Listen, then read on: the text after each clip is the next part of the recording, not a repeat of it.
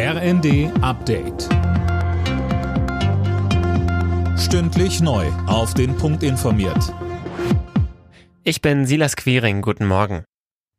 Das Nachfolgemodell für das 9-Euro-Ticket steht offenbar. Wie mehrere Medien berichten, wollen die Länder bei der heute startenden Verkehrsministerkonferenz ein 49-Euro-Ticket vorschlagen.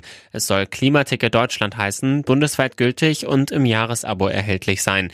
Viele Fragen bleiben aber noch offen, etwa ob man es auch für einen einzelnen Reisemonat kaufen kann. Auch die Finanzierung ist weiter unklar und dementsprechend der genaue Starttermin.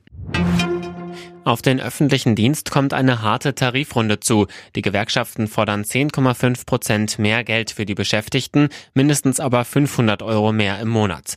Die kommunalen Arbeitgeber haben bereits signalisiert, dass diesmal nicht viel drin sei. Karin Welge, Oberbürgermeisterin von Gelsenkirchen und Präsidentin der Vereinigung der kommunalen Arbeitgeberverbände VKA, sagte dem ZDF, In einer Zeit, wo wir nicht wissen, wie sieht die Wirtschaft morgen aus, appelliere ich ganz deutlich an die Gewerkschaft, mit uns gemeinsam in einen intensiven Diskurs zu treten, aber diese überzogene Forderung möglicherweise zu relativieren.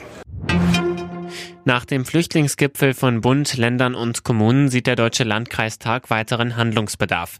Präsident Reinhard Sager begrüßt einerseits, dass der Bund sich für stärkere Grenzkontrollen innerhalb der EU einsetzen will.